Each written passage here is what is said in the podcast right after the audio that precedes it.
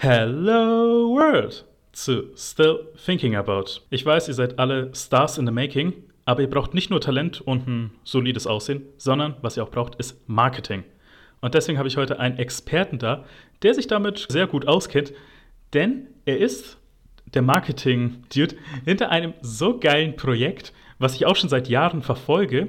Und ich sag mal, wenn ihr auch nur fünf Sekunden auf Twitch mal wart, ihn und sein Projekt, seine Brand kennt, denn es ist Jens Taubert von Bonjour. Hallo Jens. Ja, moin, hallo, schönen guten Tag. Danke, dass du hier bist, aber wir wollen erstmal kurz von Schritt Null anfangen. Und zwar, ich habe es gesagt, du bist von Bonjour. Kannst du mhm. uns sagen, was Bonjour ist und warum es eigentlich auch so cool ist? Okay, also ähm, erstmal Bonjour ist ja nicht nur äh, meine Brand, sondern ist die äh, Brand von äh, mehreren Freunden zusammengelegt. Und zwar Bonjour wurde äh, damals als E-Sport äh, Learning School äh, gegründet ähm, und hat sich dann aber schnell weiterentwickelt für Moderation von StarCraft-Spielen und ähm, Live-Events irgendwann sind wir dann, bin ich dann dazu gekommen 2016 und ich habe äh, den, den Jungs, also unter anderem Niklas, Hamu, Matteo und Co., ähm, dann mal gesagt, ey, lass mal auf Twitch anfangen zu streamen.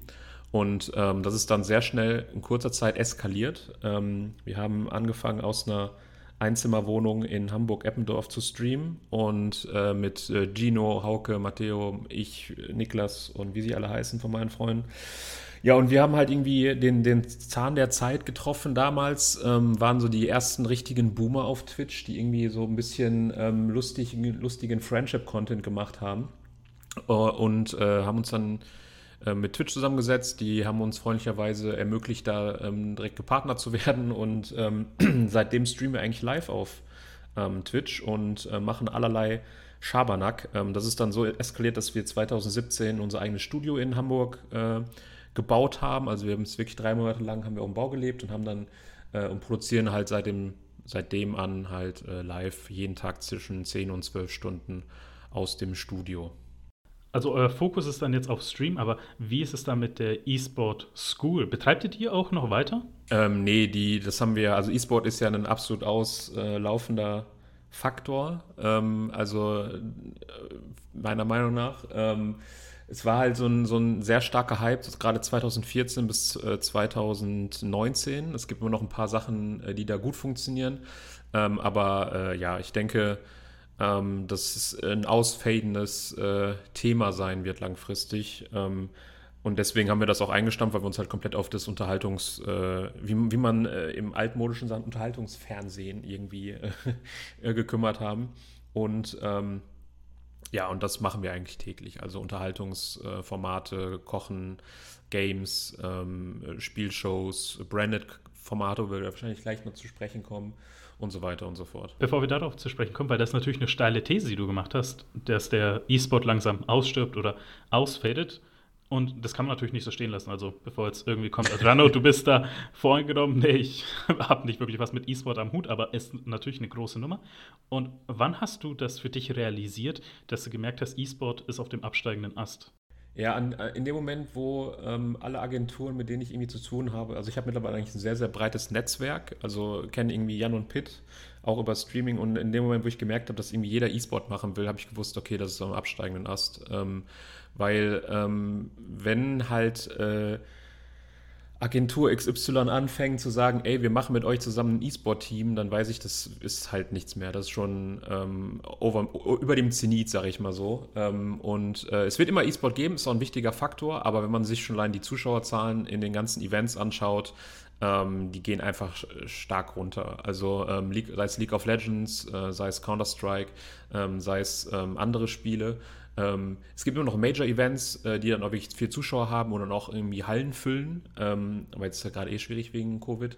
Aber grundsätzlich ähm, entwickelt sich äh, gerade dieses ganze Livestream-Unterhaltungskontent. Ist ja eigentlich durch Twitch erst richtig E-Sport-mäßig gestartet. Also dank Twitch hat sich ja E-Sport so stark entwickelt. Ähm, aber ich glaube, das unter, entwickelt sich gerade mehr in leichtere Unterhaltung. Es gibt immer noch gleich E-Sport-Größen und Leute, die mega krass sind.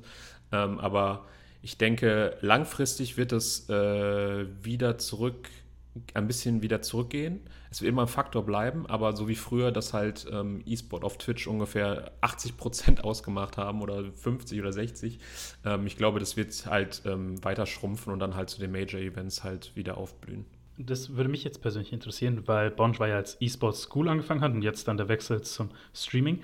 Wie war es dann bei euch intern, als ihr dann gesagt habt, okay, die Standbein E-Sport entfernen wir langsam aus dem Konstrukt Bonjwa? Ja, also ähm, wir haben halt sehr schnell gemerkt, dass ähm, so wie wir uns auch die Community sich weiterentwickelt von, sie wollen halt Leuten, die sehr gut sind, bei Videospielen zuschauen, um irgendwie was zu lernen. Das ist genau, warum man Profifußball schaut. Ne? Man schaut ja Profifußball, aber man es besser weiß. Und zweitens, weil man halt niemals, äh, und zweitens, weil man niemals in derselben Situation sein wird, äh, da mitzuspielen. Ähm, und ähm, dieses Konstrukt ist halt irgendwie ein auslaufendes ähm, Thema. Ähm, die Leute wollen halt auch gerne sehen, wie Leute besser sind und dadurch was lernen, aber im Großteil wollen sie halt unterhalten werden. Und deswegen haben wir unseren Fokus von E-Sport halt auf Entertainment ähm, so langsam geswitcht und das wurde auch sehr gut ausgenommen und die Zahlen sprechen dafür sich, dass äh, wir damit halt eine breitere Masse ansprechen ähm, und äh, auch mehr Leute mittlerweile abholen, als wir jemals mit E-Sport wahrscheinlich gemacht hätten. Mhm. Jetzt können wir auch langsam in unser erstes Thema reinspringen. Und zwar, wir haben es leicht angeschnitten, und zwar Brand Marketing auf Twitch. Und ich will mhm. dich da noch jetzt fragen, wie ist eigentlich der Markt auf Twitch? Weil da müssen wir jetzt ja auch auf einer PR-Perspektive sehen, beziehungsweise Marketing-Perspektive. Das ist ja was anderes, als wenn man jetzt eine, eine Werbung zum Beispiel im klassischen Fernsehen schaltet oder vor einer YouTube-Werbung oder wir gehen sogar noch weiter zurück und sagen an der Litfaß-Säule oder mhm, in einem äh, Prospekt was schalten, sondern hier ist ja der Markt sehr in Fluktuation und vor allem mhm. sehr volatil, wenn ich das so sagen darf. Wie siehst du aber als jemand, der sich hauptberuflich damit beschäftigt, den Markt auf Twitch? Ähm, ja, also ich sehe das ja aus mehreren Perspektiven. Also erstmal sehe ich das ja nicht nur aus Marketier-Sicht, sondern auch aus Sales, Business Development-Sicht, halt für die Brands und natürlich auch für uns. Ähm, ich sehe es so, dass Twitch eine sehr werbeaffine Zuschauerschaft hat und äh, damit ähm, die Möglichkeit gibt, Brands mit ähm, Influencern oder Content Creators oder Streamer, wie man sie nennen will, zu verbinden oder zu verknüpfen. Und damit geben die Streamer, die Content Creator, die Brands, whatever, geben ein Stück von sich selbst ab und verbinden das mit einer Brand. Und dementsprechend wird dann die Brand, die man dazu holt, von außen positiv aufgeladen. Das heißt, Twitch ist eigentlich eine sehr, sehr, sehr starke, kann eine sehr, sehr, sehr starke Werbeplattform sein, die langfristig Brands integriert ähm, für die jeweiligen Streamer. Und dadurch werden die Brands halt sowas von positiv aufgeladen, dass ähm, die Leute irgendwie Herzchen Brand XY spammen oder vielen Dank, dass du unseren Lieblingsstream unterstützt. Und sowas gibt es halt eigentlich bei ka kaum einer anderen Plattform. Wenn man sich mit, das mit Instagram, Twitter oder Co. vergleicht, wird Werbung immer noch als irgendwie nervig aufgefasst und ja, klar, es kann funktionieren und ja, es funktioniert manchmal nicht oder häufig nicht, ähm, weil es dann eher so eine Art, wie du schon gesagt hast, Litfaßsäulen-Werbung ist, so sehe ich halt Instagram. Ähm, und ähm, bei, äh, wenn man es richtig macht bei Twitch, kann man die Marke halt richtig, äh, wie gerade schon erwähnt, positiv aufladen und halt langfristig integrieren und somit halt eine Verweildauer, ähm, die sowieso schon sehr hoch ist auf Twitch, die ist, glaube ich, teilweise mittlerweile in unserer Zielgruppe, also ich sag mal so 24 bis 35, um die 100 Minuten pro Tag, ähm, halt hat man halt sozusagen eine dauerhafte Werbebeschallung. Und das ist ja auch dann, wenn du als Marketing-Experte, bleiben wir mal bei dem Begriff, weil du hast ja mehrere was ist dann eigentlich fruchtbarer, wenn man sich dann einen Werbepartner holen will? Sagt ihr dann lieber, okay, wir suchen uns einen kleinen Streamer und versuchen ihn groß zu ziehen, groß zu züchten, oder versucht ihr dann wirklich mit anderen Brands zu konkurrieren, wenn es an einen großen Streamer geht? Mhm. Also, ja, genau. Also, wir konkurrieren grundsätzlich eigentlich mit gar keinem, was ganz gut ist, weil ähm, wir sind Gott sei Dank in einer sehr luxuriösen Situation, dass wir so Cherry-Picking betreiben können. Das heißt, wir machen, wir kriegen sehr viele Anfragen und sagen genauso viele Anfragen auch ab. Ähm, also wir würden halt niemals mit einem Energy-Drink-Hersteller, Pulverchen, whatever, wenn wir was zusammen machen. Wir versuchen mal einen alternativen Weg zu gehen. Wir haben unseren eigenen Tee rausgebracht.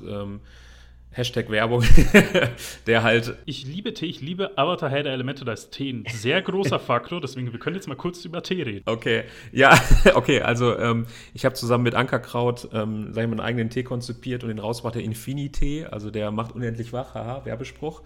Und ähm, da ist halt Guarana drin, Mate drin und so weiter und so fort. Und ähm, der funktioniert halt sehr gut und wir suchen halt, der ist full Bio und ähm, ohne Zucker, logischerweise. Und wir versuchen halt eher so Wege zu gehen. Also wir versuchen immer ein bisschen alternativ zu denken, Brands zu finden, die zu uns passen. Wir wollen nicht auf Teufel komm raus halt äh, irgendwie den dicken Reibach machen, sondern immer mit unseren Werten im Hinblick ähm, ähm, Content produzieren oder halt äh, Werbepartner bewerben, äh, die es auch worthy, die auch worthy sind, sag ich mal so.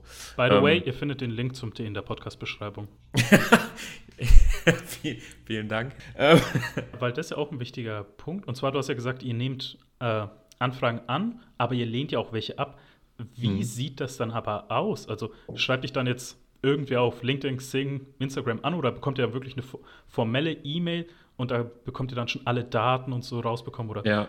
oder wie ist es dann? Du hast ja gesagt, du hast ein breites Netzwerk, vielleicht haben ja auch viele sogar deine Nummer und schreiben dich dann persönlich an. Also, wie sieht es aus, wenn jemand sagt, wir wollen, dass ihr uns vermarktet oder wir wollen euch vermarkten? Also, ähm, was ich wirklich erstmal ein bisschen, was ich sagen muss, leider ist, dass, ähm, wie, also bei uns ist es so ein bisschen geswitcht von, ich mache die Akquise, also von 2016 bis 2017 zu wir kriegen die Anfragen. Das ist halt erstmal als Content Creator sehr positiv.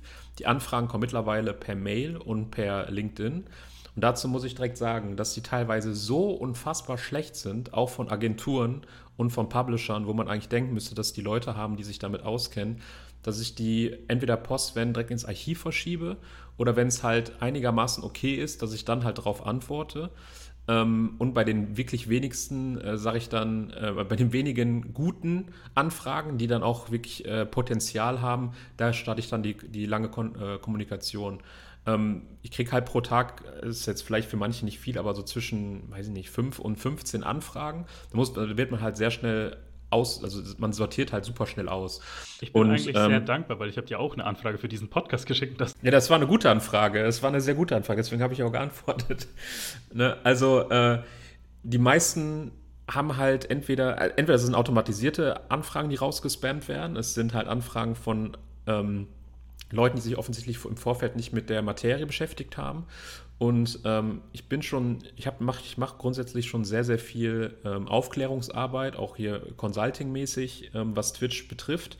Aber wenn wir halt dann Anfragen äh, kriegen, die sich noch niemals mit unserem Channel be äh, befasst haben, was unsere Werte sind, was wir halt machen, dann brauche ich da auch nicht keine Energie reinstecken. Ne? Also du hast ja gesagt, dass du dann 5 bis 15 Nachrichten am Tag da hast und dann, also neue Anfragen, dann kommen ja auch sowas wie eben längerfristige Kommunikation dazu. Mhm. Und weil ich habe das auch in den letzten Monaten gemerkt, wenn ich da so viele Sachen gleichzeitig managen muss. Wie geht es dann dir aber von deiner Mental Health, wenn du merkst, okay, ich habe hier 200 Gespräche, die ich gleichzeitig führen muss? Also schaffst du das alles zu überblicken oder sagst irgendwann mal wirklich, ey, ich brauche jetzt mal einen Tag, zwei Tage, vielleicht eine Woche Pause? Ja, ich bin ja, was das angeht, ein ziemlicher Monk. Ähm, also ich bin sehr ähm, in meiner chaotischen Welt sehr strukturiert. Und schön, dass du das fragst. Also es sind wirklich ähm, also wir haben ja sehr viele feste Partner, mit denen wir kommunizieren müssen. Wir haben sehr viele Anfragen, wir haben sehr viele Ongoing-Projekte, wir haben sehr viele Konzepte, äh, die ich mitgestalte und große Projekte, die äh, parallel laufen. Ähm, ich muss ehrlich sagen, ich habe jetzt nächste, die nächsten zwei Wochen, ab Montag das erste Mal zwei Wochen am Stück Urlaub seit fünf Jahren Bonjour. Also ähm, das ist dann halt auch teilweise, also wenn man halt etwas groß machen will, dann muss man auch ähm, gewillt sein, da sehr viel Zeit, Herzblut, Schweiß und auch Tränen reinzustecken.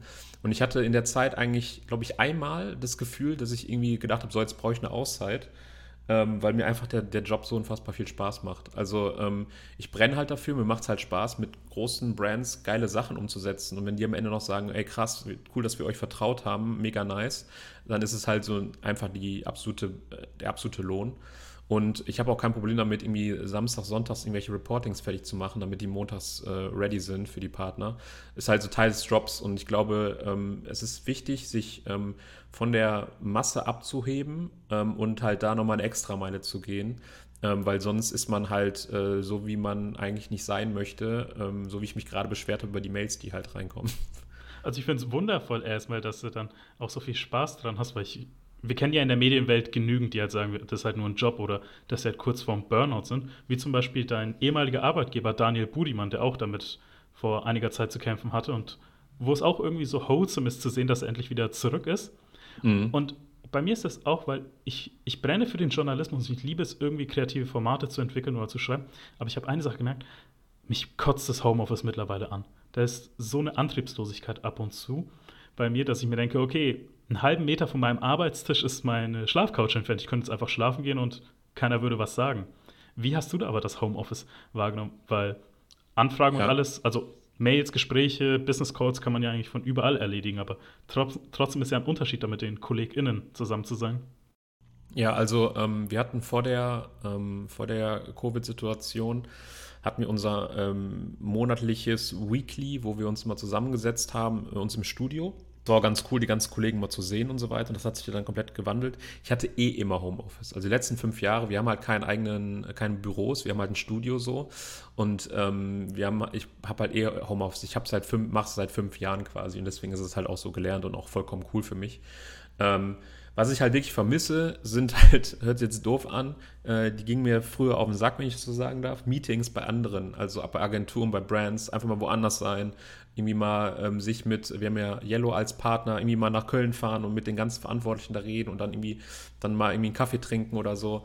Oder ähm, so ein bisschen, also mir fehlt, ich bin ja eigentlich der absolute antisozialste Mensch, äh, den man sich vielleicht vorstellen könnte. Also ich muss nicht unbedingt, ich muss nicht unbedingt irgendwie jeden Abend rausgehen. Ähm, mir reicht es, wenn ich mit meinen Freunden im Discord mich über allerlei Gaming-Themen unterhalte oder mal ein bisschen über ähm, private Themen austausche. Aber ich vermisse halt schon wirklich die soziale Interaktion, von gerade auch mit ähm, mit, mit, den, mit den Kunden, mit denen wir zu tun haben. So eine Messe, ähm, Gamescom, E3, so alles, was man mal gemacht hat, das fehlt mir halt wirklich. Also mal irgendwo anders sein, ähm, hineingeladen werden. Ich war letztens ähm, mit einem unserer Agentur, mit dem wir zusammenarbeiten, äh, Elbkind äh, aus Hamburg, liebe Grüße, Grüße gehen raus, ähm, war ich halt bei denen hier im Office in, in Hamburg und ich habe mich so gefreut. Das war in, in Hamburg, das ist ungefähr von hier aus zehn Minuten entfernt, so gefühlt. Und ich so, oh, ist das mal wieder geil, mal wieder einen Kaffee trinken zu gehen und ähm, mich mit denen halt über Projekte auszutauschen. Das vermisse ich schon. Also ähm, ich finde Homeoffice geil, ich mache es eh die ganze Zeit. Ich liebe es äh, irgendwie, äh, hier zwei Monitore auf und zusammen. Auf einen schreibe ich Mails, auf den anderen bin ich im Discord ähm, und arbeite parallel. Ähm, das ist halt schon ein Luxusding, nicht viele haben. Und ich habe damit nicht so Probleme, aber ich vermisse wirklich rauszugehen und äh, halt die Marken, mit denen wir zu tun haben, zu treffen. Ja, und das stimmt schon.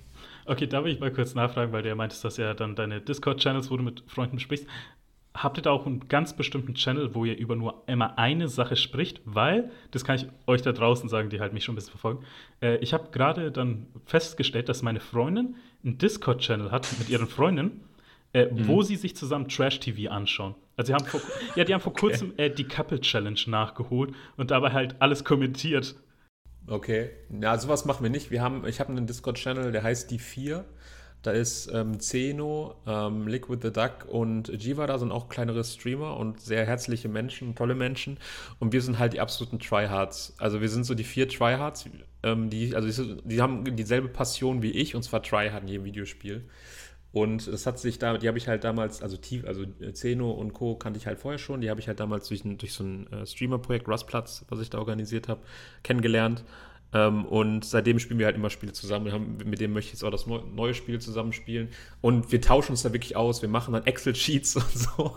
Und was man halt da in den neuen Spielen machen kann. Und ach, das ist mega crazy. Aber das sind halt Sachen, die ich cool finde. Aber wir gucken zusammen kein Trash-TV, nee. Was ist aber dann dein Spielertyp? Bist du dann wirklich so ein Min-Maxing-Typ? Oder organisierst du dir schon im Vorfeld eigentlich dein Bild, den du bauen willst bei Sp Ja. Ich bin Perfektionist, so wie im Job, ähm, wo ich halt alles irgendwie vordefiniert haben möchte, wenn wir irgendwie einen ich kann es halt beispielhaft sagen, wenn wir ein Streaming-Event haben, ähm, gebe ich den, unserem Team halt ein Briefing, wo alles drinsteht, wie der Botbefehl sein muss, was im Titel stehen muss, ähm, was gesagt werden soll. Ähm, hier sind die Keys zum Installieren, wann es installiert werden kann, wie die Beta-Zugänge sind und so weiter und so fort. Und genauso möchte ich es auch im Videospiel haben. Ich will, ich bin halt, was das angeht, sehr perfektionistisch. Ähm, so perfektionistisch, wie ich in vielen Sachen in meinem Leben nicht bin, aber alles, was sich dann darum dreht, irgendwie der Beste zu sein im Videospiel, ist für mir schon sehr, sehr wichtig. Ich bin schon ein sehr kleiner, krasser Trial. Ist weniger geworden, aber ähm, ich versuche immer alles zu min-maxen. Ja.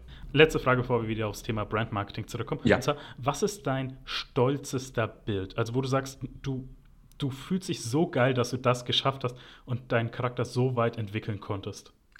Okay, dann muss ich ja wirklich sagen, dass ich in World of Warcraft zweimal Scarab Lord gemacht habe. Also einmal Scarab Lord ist halt ein sehr farmintensives Gebilde gewesen, wo du am Ende einen Käfer bekommen hast, äh, auf dem du reiten konntest. Und den gab es einmal vor 15 Jahren, habe ich den geschafft. Und dann jetzt im neuen World of Warcraft Classic, was jetzt ja gewechselt ist, äh, habe ich es halt nochmal gemacht. Und das ist schon sehr, sehr, sehr nerdy. Also das ist schon so wirklich ich glaube, das Nerdigste, was ich in meinem Leben jetzt gemacht habe, für so einen Greitkäfer und den Titel Scarab Lord, die man dann über seinen Charakter hat, ähm, zu farmen und zu spielen. Ja. Ich finde es geil, obwohl ich kein World of Warcraft spiele. Freunde, Freund, nein, Freunde von mir spielen, äh, Freundinnen von mir spielen Final Fantasy XIV und da kenne ich dann auch den Hassel, den sie ab und zu machen müssen. Ja, das war wirklich, ich glaube ich, zwei Wochen, die, ich da, die man da jedes Mal investiert hat, grob. Also es ist schon, es ist halt, äh, ich, um jetzt den Bogen zu spannen, wenn ich darf, zum, zum Brandmarketing, es ist halt sehr wichtig ähm, zu wissen, wovon man redet. Und ich glaube, auf Twitch gibt es oder Leute, die sich mit Marketing im Bereich Twitch auskennen, gibt es wenige, ohne mich jetzt selbst loben zu wollen, die so nerdig sein, sind und Intuit sind ähm, und die sich parallel dann damit auskennen und wissen, was es heißt, einen Scarab Lob zu farmen oder einen Gladiator oder ähm, äh, Level 60 in New World zu werden. Und ähm, es wird sich mal viel damit geschmückt so, aber am Ende ähm, richtige Insights ist halt nochmal immer tausendmal mehr wert, glaube ich. Ja, das ist wirklich diese Expertise und ich würde eigentlich schon sagen, Hands-on-Expertise, das fehlt vielen ProduzentInnen oder Vermarktungspersonen. Das kenne ich ja zum Beispiel jetzt aus dem Entertainment und ich habe auch, ich bin ja selber Stand-Up-Comedian und habe auch Leute, äh, Freunde, die äh, auch das professionell machen. Und vor Corona mhm. hatten die halt fünf bis zehn Auftritte die Woche. Und wenn sie dann da bei einer professionellen Show waren, haben sie mir oft erzählt, wie dann einfach Leute da waren und meinen, ja, mach einfach dasselbe nochmal oder mach dasselbe, aber irgendwie anders, wo mhm. einfach gesagt wird, okay, wir sehen, das ist ein Produkt, Kreativität ist unendlich anscheinend da, macht das halt nochmal anders, aber besser und so. Das heißt, da fehlt ihnen irgendwie, wie, ja, diese Hands-on-Expertise, finde ich.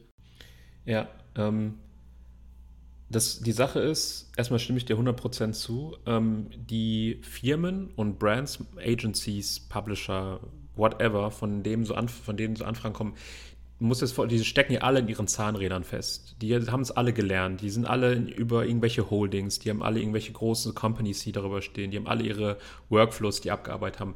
Und die haben halt auch nicht den, die, die Sichtweise, über den Tellerrand hinauszuschauen. Ich möchte nicht sagen, dass ich immer, ich immer die Sichtweise habe, um Gottes Willen, ich bin halt auch dauerhaft am Lernen. Aber dadurch, ähm, dass durch Bonge war, ich bei uns mit dem Team zusammen die Zahnrädchen selbst kreiert habe, selbst geschaut haben, was können wir besser machen, wie entwickelt sich unser kreativer Content dauerhaft weiter, was brauchen wir, um kreativ zu sein und äh, wie ist das Umfeld, um das ausleben zu können, ist es, glaube ich, ein ganz anderer Schritt, wenn man halt so tief in der Materie drin steckt und so ein unfassbar nerdiges Inselwissen hat wie ich und zusätzlich dann noch den Markt versteht. Und das ist halt sehr, sehr, sehr schwer und ähm, deswegen sagen wir halt auch so viele Sachen halt wieder, um den Bogen nochmal zu spannen, ab. Ne? Ja, und das auch den Markt verstehen, weil da kannst du jetzt höchstwahrscheinlich ein paar Leuten, die einfach zuhören und sagen, wir wollen den großen Jens zuhören, aber auch kleinen StreamerInnen, die jetzt dann anfangen und auch in Richtung Twitch-Partner gehen. Und zwar, da musst du jetzt keine direkten Zahlen nennen, keine Sorge. Und zwar, wie bestimmt man den Preis einer Werbekampagne? Also anhand von was wird das bestimmt oder welche Dimension? Gibt es da den TKP-Preis oder wie wird das alles gemacht? Ja, also ähm, bei Werbedeals auf Twitch ähm, ist es halt gerade noch ein bisschen wilder Westen. Ähm, viele Brands, die auf einen zukommen, verstehen Twitch nicht und haben einfach keine Ahnung davon, was Klicks sind, was View-Minutes sind, was Unique Visitors sind und so weiter und so fort. Sie kennen das irgendwie von YouTube. Wie würdest du ne? dann einer Agentur dann Twitch erklären, die jetzt dann damit nicht bewandert sind? Genau, also ich würde ähm, Twitch wie folgt erklären. Twitch ist halt eine Multiplayer Live Entertainment Plattform, wo ihr eure Brand ähm, mit einem Content Creator verbinden könnt und langfristig als Werbepartner positiv aufgeladen werdet. So würde ich das äh, einer Brand erklären. Twitch ist halt kein YouTube, wo du 100.000 Klicks haben kannst mit einer Verweildauer von 10 Sekunden und die Werbemessage wird nicht übertragen.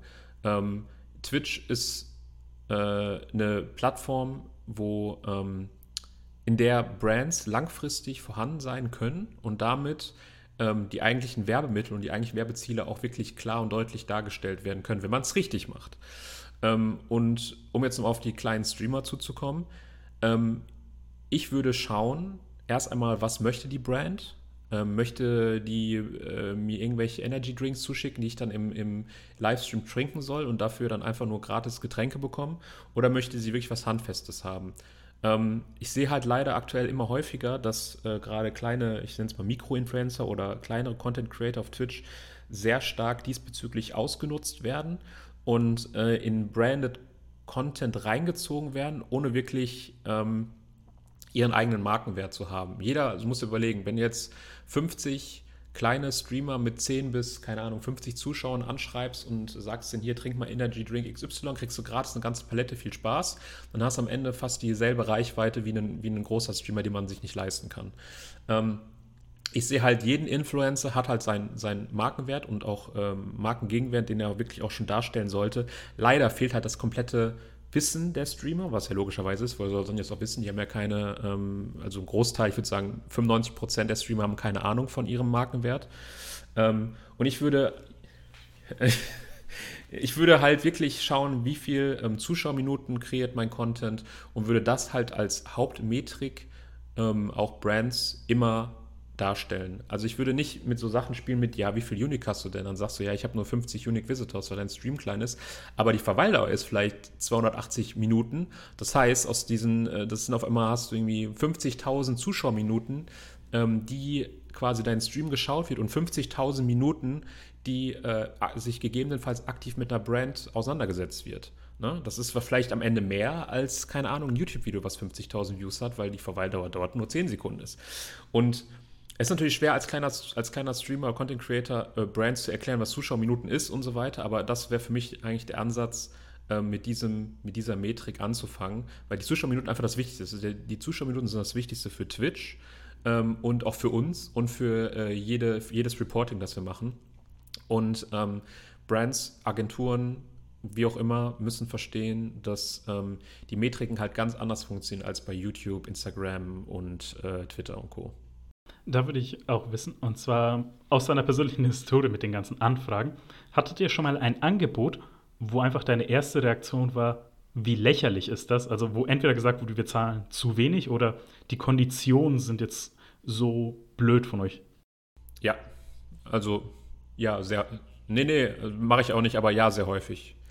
Ähm, für viele ist halt Twitch immer noch ein, ein Playground, ähm, wo sie irgendwelche Marketingbudgets äh, hernehmen, die oder Brandbudgets hernehmen, die ähm, sie überhaben. Also ähm, viele verwenden halt Twitch, ja, wir können es ja mal ausprobieren. Und dementsprechend werden natürlich auch keine Budgets verwendet, die sie normalerweise in einer Mediaagentur geben würden. Ähm, und ja, wir haben häufig Anfragen, die wirklich äh, und sehr, sehr, sehr sch äh, schlecht sind. Und so nach dem Motto, ich sage es einfach mal, äh, habt ihr Bock auf einen 5-Stunden-Stream, wir würden euch da 650 äh, Euro für geben und dann einfach nein. So, das ist äh, naja, nicht nur das, sondern am Ende haben wir Sonntagsabendsformate, wo wir teilweise höhere Einschaltquoten haben als ein NDR oder so. Ne? Also wenn wir irgendwie 250 bis 350.000 Unique Visitors haben mit einem, an, einem, an einem Abend, ist halt schon viel. So und irgendwie 150, äh, 1,5 bis, keine Ahnung, 4 Millionen Zuschauerminuten. Das ist halt schon teilweise echt groß. So und das verstehen halt die viele noch nicht oder wollen es nicht verstehen oder äh, werden halt falsch beraten. 250.000 Unique User. Ich glaube, ich schicke gleich mal eine Bewerbung an Bonjour. Ah, aber jetzt dann die letzte Frage, bevor wir zum nächsten Thema übergehen. Und zwar das ist ja immer interessant, wenn man durch Social Media geht, und zwar das Thema Cancel Culture. Und mhm. ich würde mal gerne dein Take darauf wissen, aus eben der Marketing-Sicht. Denn Twitch, da kann sehr schnell etwas schiefgehen aus Seiten mhm. des Streamers oder der Streamerin. Und ab wo fühlt ihr euch dann quasi gezwungen einzuschalten? Also wenn jetzt der Streamer, bleiben wir jetzt weiter, ähm, nur Fuck sagt, wenn er irgendwen im Chat beleidigt oder wenn sich herausstellt, okay, du hast gerade jemanden eine DM geschickt mit einem sehr justiziablen Inhalt. Ab wo mhm. sagst du, okay, jetzt müssen wir vielleicht die Kampagne, die Partnerschaft auflösen oder ab wo sagst du, ey, okay, jetzt hör mal zu, Junge, du hast gerade ziemlich viel Scheiße angebaut, das darfst du im nächsten Stream nicht mehr machen.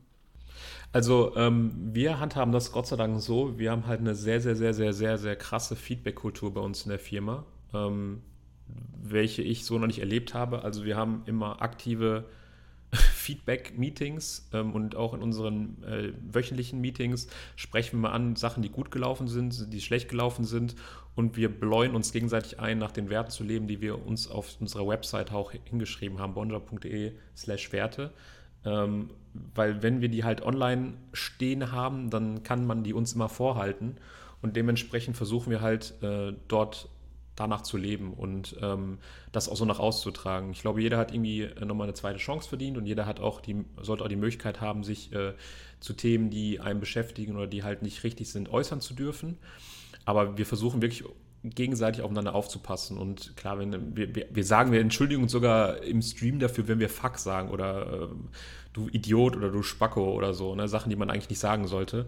Dann erstens äh, macht uns der Chat darauf aufmerksam, weil der Chat halt auch schon so erzogen ist. Da gibt es auch, so auch einen sehr schönen Spiegelartikel, der ist jetzt schon ein bisschen älter, und zwar ähm, war der ähm, Spiegelartikel von, über uns, Bonja, Surprise, ähm, der Chat, der sich selbst erzieht, ähm, dass wir halt unsere Moderatoren und unsere Community so dahin erzogen haben, dass sie wirklich nach diesen Werten ähm, lebt und es gibt nicht ohne, ohne Grund äh, den bösen Bonjwa Jens Emote, der den Finger hochhebt und so nach dem Motto Bonjwa Werte macht, so immer darauf achten, so, ne? Also man sieht jetzt nicht, wann ein Podcast ist, aber ich heb den Finger äh, judgend und ähm, äh, das Emote heißt Bonjwa Werte. Ähm, und also wir versuchen wirklich danach zu leben und auch wirklich Fehler einzugestehen und ähm, Fehler werden gemacht. Es wird immer Fehler geben, wir sind Menschen, wir sind Menschen, es kann shit happens so. Ähm, aber ähm, ich glaube, aktiv damit umzugehen und sich gegenseitig zu feedbacken, ist halt super, super wichtig.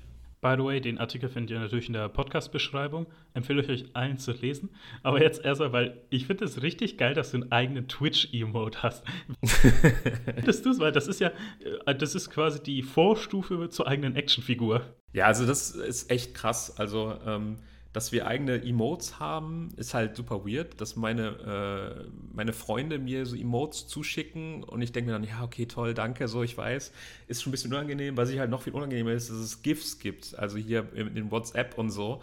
Und wenn dann Freunde von mir GIFs von mir selbst schicken, dann denke ich mir, oh nein, ey, mega unangenehm. Also, ähm, wir sehen uns ja selbst nicht so als, wir sehen uns ja selbst nicht so als Influencer, sondern wir sehen uns ja eher so als kreative Content Creator.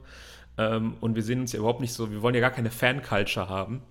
Wir wollen auch keine Autogramme schreiben oder so, weil wir immer denken, wir wollen halt Leute in der Community haben, ah, weil es eine Community sind und Leute, mit denen wir auch ein Bierchen trinken gehen würden. Ähm, und ich glaube, das ist halt dann immer noch unangenehm, wenn, wenn, wenn so Sachen passieren. Also, ja, oder wenn man mal wirklich bei Edeka erkannt wird so, und denkt, ja, ihr bist doch hier Kerak, ja, hast du Bock auf ein Foto? Ja, nur mit Abstand wegen Covid. Aber ja, ähm, das ist halt schon passiert selten. Wahrscheinlich würde das äh, Matteo und Co. häufiger passieren, wenn die mir rausgehen würden. Aber ähm, ja, ist trotzdem irgendwie ein weirdes Gefühl und ähm, es entspricht nicht meiner sozialen äh, Kompetenz, da irgendwie mit, mit so Leuten umzugehen. Was aber deiner Kompetenz entspricht, ist unser zweites Thema und zwar AAA-Games. Darüber wollen wir gleich reden, aber ich will einen kurzen Zwischenstopp machen. Und zwar, ja. du hast ja gerade kurz erwähnt und ich habe es mir extra aufgeschrieben, weil ich darauf eine Antwort haben wollte. Und zwar dein Social Media Tag, Carrack. Was bedeutet der? Also, wo kommt der her? Oh, mega alte Geschichte. Also, ich habe damals, auch mega nerdy, die Geschichte, wie, wie alles fast vom. ja, also, ich habe ich hab damals. Ähm, also ich war ja schon immer Gamer, so. Ich habe meinen ersten Rechner super spät, also für wahrscheinlich die Generation, die, die es jetzt noch mittlerweile gibt, die sind ja mit PCs aufgewachsen. Ich habe meinen ersten Rechner, glaube ich, mit 13 bekommen erst, 14. Ähm, das war so richtig 486er und bla bla bla. Und irgendwann habe ich ihn abge abgedatet und dann konnte ich darauf Anarchy Online spielen. Das war, glaube ich, 2003, 2004. Anarchy Online ist ein MMO, war das erste MMO, das ich gespielt habe.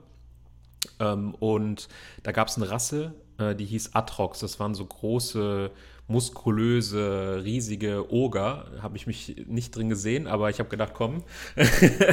und da habe ich halt so nach Namen gesucht, äh, welche cool wären. Das war einfach so ein äh, Blind äh, Shot und der, der hat sich halt durchgezogen und seitdem heiße ich in jedem Videospiel Kerak und ähm, ja, ist halt äh, ist halt, es ist wie es ist. Ich wollte nicht Shadow Rogue XX nennen oder so, sondern habe mir irgendwas selbst ausgedacht und habe dann wahrscheinlich auch parallel an Kerrigan, StarCraft 1 gedacht und sowas alles und dann habe ich da einfach Kerak rausgemacht. Ja. Ich finde es einfach hm. geil. Im Grunde ist jetzt Kerak auch eine kleine Brand. Naja, viel, wie mehr ist es ein Name, der jetzt SpielerInnen rund um die Welt Furcht und Respekt einflößt.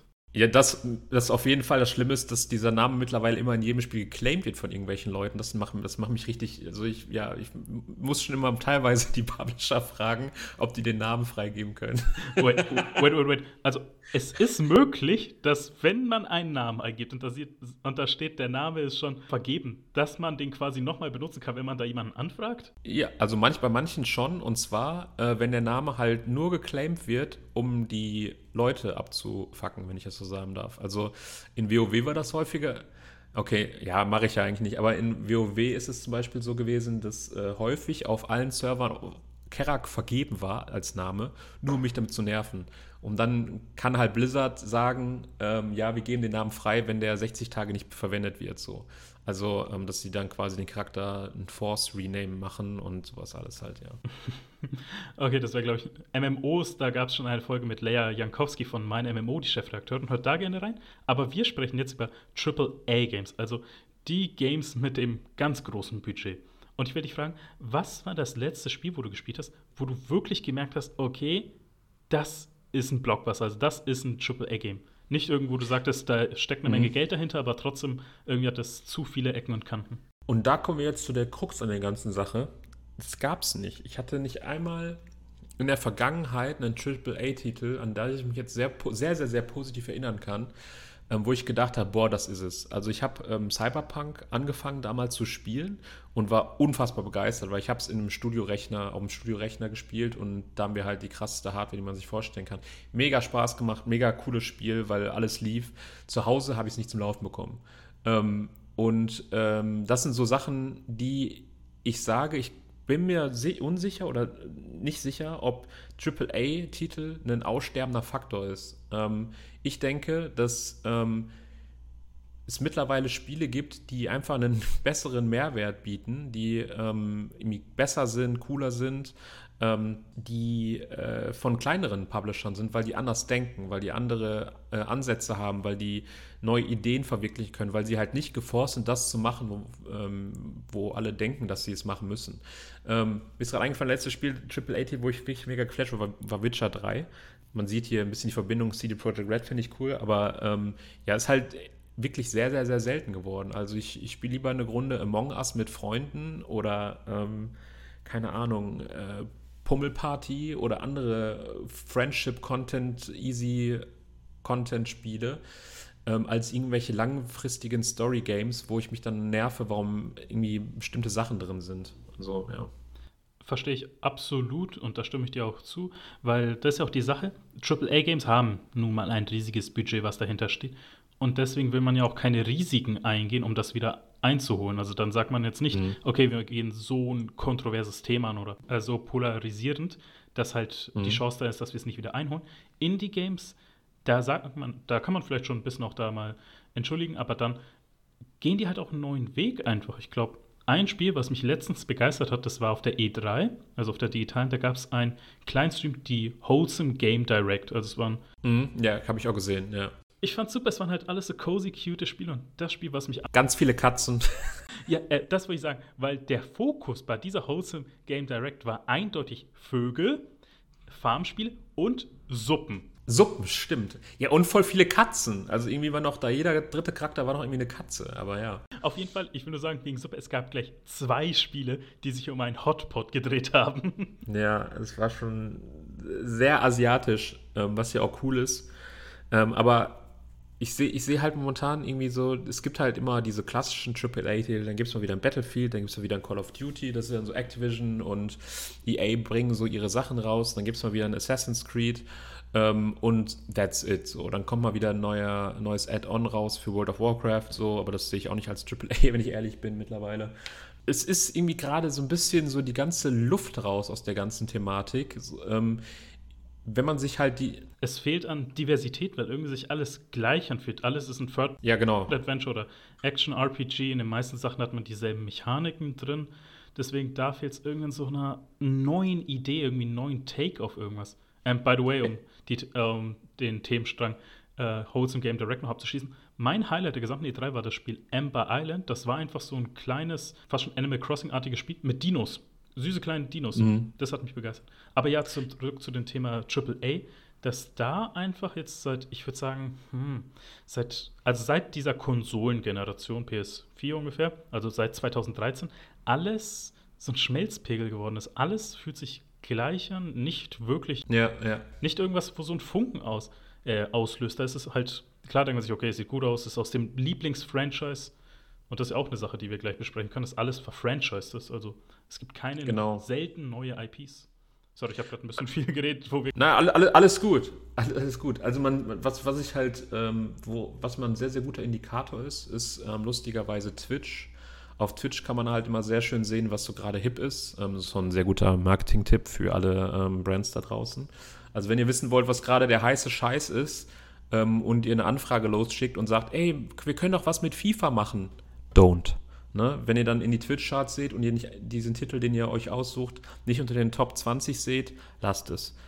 Gerade wird halt super viel New World gespielt, MMO, ähm, es wird halt sehr viel Pokémon Unite gespielt, Among Us, ähm, äh, League of Legends immer noch dabei, Valorant. Das sind halt alles Titel, die halt cool sind. Es gibt dann immer diese Standard-Shooter, Apex, äh, Valorant, Warzone, die es halt immer noch gibt, die gespielt werden. Aber so richtig, ein richtig geiles AAA-Spiel ähm, mit Singleplayer-Attitüde, ich glaube, das habe ich schon wirklich leider, leider e-, Ewigkeit nicht mehr gesehen mit dem Spiel, was mich ähm, von, der, von der Story her, von ähm, der Idee her, von den Möglichkeiten abholt. Puh, schwierig. Weil da sind mir jetzt ein paar Punkte eingefallen, die ich dich fragen will. Und zwar wirklich den Gamer Jens. Und zwar die EA Star Wars Spiele, also die beiden Battlefront-Teile und Jedi Fallen Order, weil du bist ja ein großer Star Wars-Fan. Was ja, hältst du von denen? Bullshit. Okay, das kann man so stehen lassen. Aber trotzdem würde ich, trotzdem würde ich gerne genau wissen, also welche Teile waren Bullshit, welche waren dampfender Bullshit. Also, ähm, ehrlich gesagt, äh, Jedi Fallen Order habe ich halt mir angeschaut, hat mich nicht wirklich abgeholt, war ganz okay. Ähm, und Battlefront ist wirklich ein absoluter Reinfall gewesen. Also, das haben sie durch ihre Microtransactions halt sehr komplett zerrissen. Ähm, auch als sie das dann alles wieder zurückgenommen haben und geändert haben, war halt der Drops schon gelutscht. Also, ich warte immer noch auf ein richtig geiles Star Wars MMO. Das wäre ähm, und nicht äh, Old Republic, äh, sondern halt wirklich ein richtig gutes oder so ein Multiplayer-MMO irgendwie oder Multiplayer-Spiel à la Diablo, also so Top-Down, Hack and Slay, ähm, Star Wars-Spiel wäre schon, glaube ich, richtig geil. Wird es wahrscheinlich nie geben, aber naja. Ähm, was ich da sagen kann, und zwar, das ist unter JRPG-Fans tatsächlich sehr oft gelobt worden. Und zwar, die sagen, es ist immer das beste Star Wars-Spiel ohne Lizenz, und zwar Final Fantasy XII wenn ihr euch da einen Trailer anschaut, dann merkt ihr, okay, ihr habt eindeutig sehr viel von Episode 4 geklaut. aber, aber, ich glaube, da werden auch dann MMO-Fans sogar auf ihre Kosten kommen, weil das so ein Offline-MMO-Gameplay und dann die Stories sehr Star Wars 4-esque.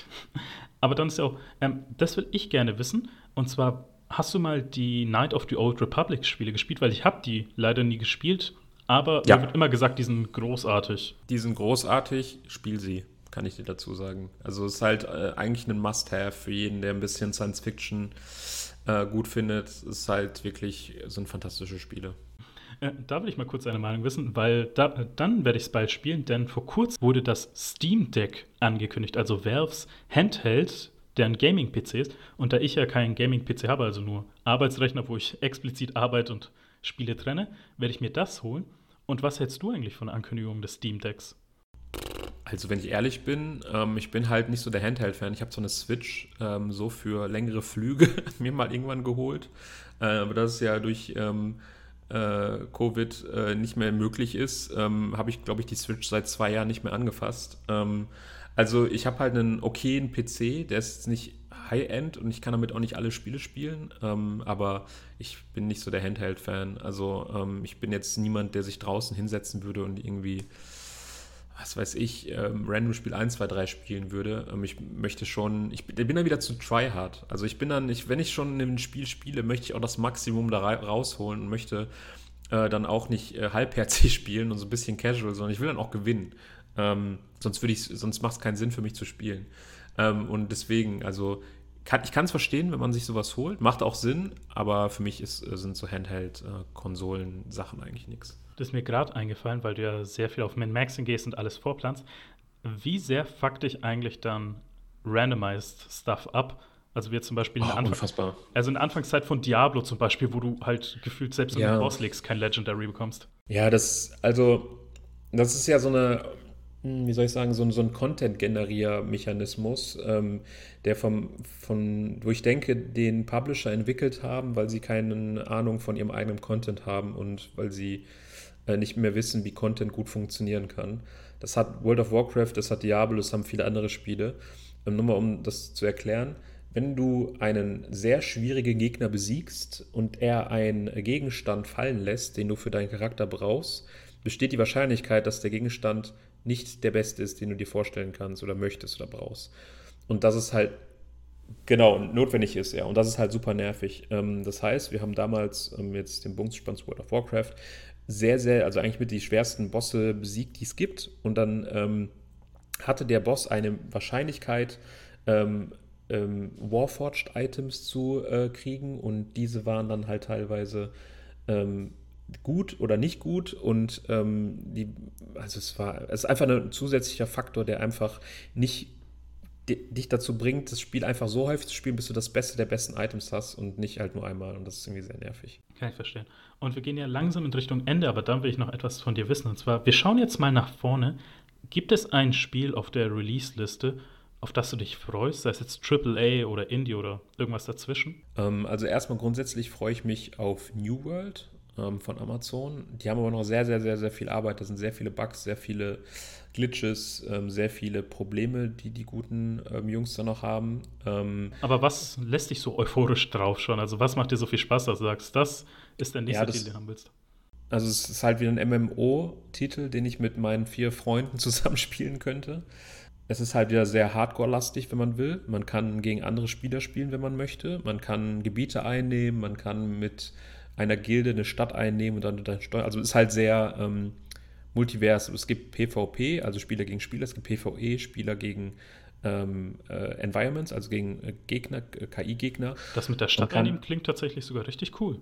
Davon habe yeah, ich gerade zum ersten Mal. Genau, man kann halt, man hat, es gibt halt drei Fraktionen und diese drei Fraktionen können halt bestimmte Gebiete einnehmen und dem gehört dann quasi eine Stadt und du kannst die als andere Fraktion dann äh, angreifen, so mit richtig ähm, Siege-Waffen, also mit so äh, ja, Belagerungsgerät und die dann die Stadt einnehmen und es besteht auch die Möglichkeit, wenn viel in dem Gebiet gekämpft wird, dass dein Gebiet von NPCs angegriffen wird, also es gibt da so, so, eine, so eine Art so ein Fort und ähm, äh, so ein Vor- und äh, das kann dann von großen NPC-Bossen angegriffen werden und so weiter. Ist schon sehr. Wegen ja. dieser Städtebelagerung, den Sieges, ist ja die Frage, wie es mit dem Balancing ist, weil nehmen wir jetzt an, irgendwer kommt dann so sechs Monate nach Release dann dazu und dann hat eine Fraktion mhm. einfach schon alles eingenommen. Die werden dann immer wieder stärker. Also dann wird es halt schwerer, diese einzunehmen. Also das ähm, haben sie so gelöst, dass es instanziert ist. Es geht halt maximal 50 gegen 50. Also du kannst ähm, mit, äh, also man meldet sich quasi für diese Belagerung an und dann wird dem Stadthalter, darf sich dann aussuchen, wer mitmachen darf. Ähm, und man baut sich dann sozusagen diese Gruppen als Angreifer und als Verteidiger zusammen und dementsprechend hast du halt nicht 100 gegen 1000, sondern du hast immer 50 gegen 50. Das ist relativ ausgeglichen. Okay, und dann nach New World, was steht dann bei dir auf der Liste? Ehrlich gesagt habe ich mich damit nicht wirklich beschäftigt, weil ähm, in letzter Zeit wurde ich so häufig von Videospielen ähm, enttäuscht und von großen Titeln, die mich emotional so verletzt haben. Wir, ähm, können, jetzt, wir können jetzt eine kleine Therapiestunde machen. Wer hat dich verletzt, Bubele? Ja, unter anderem Destiny, World of Warcraft, ähm, einige, also einige ähm, Titel, die ich gespielt habe, haben mich äh, langfristig negativ beeinflusst, so dass ich halt gesagt habe, spiele ich nicht mehr. Ähm, und ich lasse mich, ich möchte nicht mehr mich selbst so hypen, weil ich bin eigentlich ein sehr, sehr, sehr, sehr positiver Mensch und bin auch immer sehr pro-denkend und denke, boah, das wird mega geil und cool und schön. Und ich versuche jetzt gerade, mich nicht mehr so von Spieltiteln hypen zu lassen, sondern versuche einfach, mich mehr überraschen zu lassen. Ich glaube, das ist ein besserer ähm, Faktor, als äh, zu positiv in ein Spiel reinzugehen und dann enttäuscht zu werden, als ähm, eher neutral und sich dann positiv überraschen zu lassen. Aber das ist doch eigentlich ein schöner Abschluss. Und zwar, das würde ich dich dann fragen. Äh, hinsichtlich ne, zu einem Indie-Game, weil davon hast du ja auch ein paar erwähnt, was ist ein, eines, was du unseren ZuhörerInnen ans Herz legen kannst, wo du sagst, damit hast du Spaß, da konntest du entspannen, da wurdest du zumindest nicht enttäuscht? Dorfromantik. Uh, Dorfromantik, davon habe ich viel gehört. Äh, das hat ja auch Heiko Klinger, als er hier im Podcast war, also der Chefredakteur der Gamester, erwähnt, dass er das auch sehr mochte. Also, um was geht es da? Du baust ein Dorf aus und entspannst dabei und du musst das Min-Maxen, so viele Punkte wie möglich zu kriegen. Ganz grob zusammengefasst. Min-Maxing ist bei mir so weit von Entspannung entfernt, wie es. Nein, also so sehe ich das. Also da musst du dir dein eigenes Bild äh, schaffen. Aber das, ich glaube, das ist gut zusammengefasst. Du baust dir dein, dein Dörflein auf und das in einer sehr schönen, entspannten Atmosphäre. Wie hieß dein Dorf? Keraktown. Ganz einfallsreich. Vor allem ist es ja ein Dorf. Ja, ist aber war groß. ist, größer geworden, als ich gedacht habe. Deswegen ist es dann Town gewesen. Also wir sind jetzt am Ende dieser Folge angekommen und ich will dir erstmal danken, weil es war so aufschlussreich und es hat so viel Spaß gemacht. Und vor allem, ja, Dito. Und vor allem für euch da draußen, ihr seid nicht allein, wenn euch ein Spiel enttäuscht hat. Das ist uns allen schon mal geschehen. Leider zu häufig in letzter Zeit, aber man, man muss ja positiv in die Zukunft gucken. Ne? Aber für den Abschluss, ich würde dir die letzten Worte dieser Folge überlassen. Was hast du unseren sich hoffentlich geküsst gefühlten ZuhörerInnen von Still Thinking About zu sagen? Wenn euch ein Spiel enttäuscht, versucht nicht krampfhaft ein neues zu suchen, sondern ähm, nehmt die Spiele so, wie sie sind und ähm, freut euch einfach auf äh, Neuerungen und hoffentlich äh, neue Innovationen der Spielebranche. Schön gesagt, da will ich auch nichts weiter sagen, außer das, was der Thinking About. Goodbye and good night.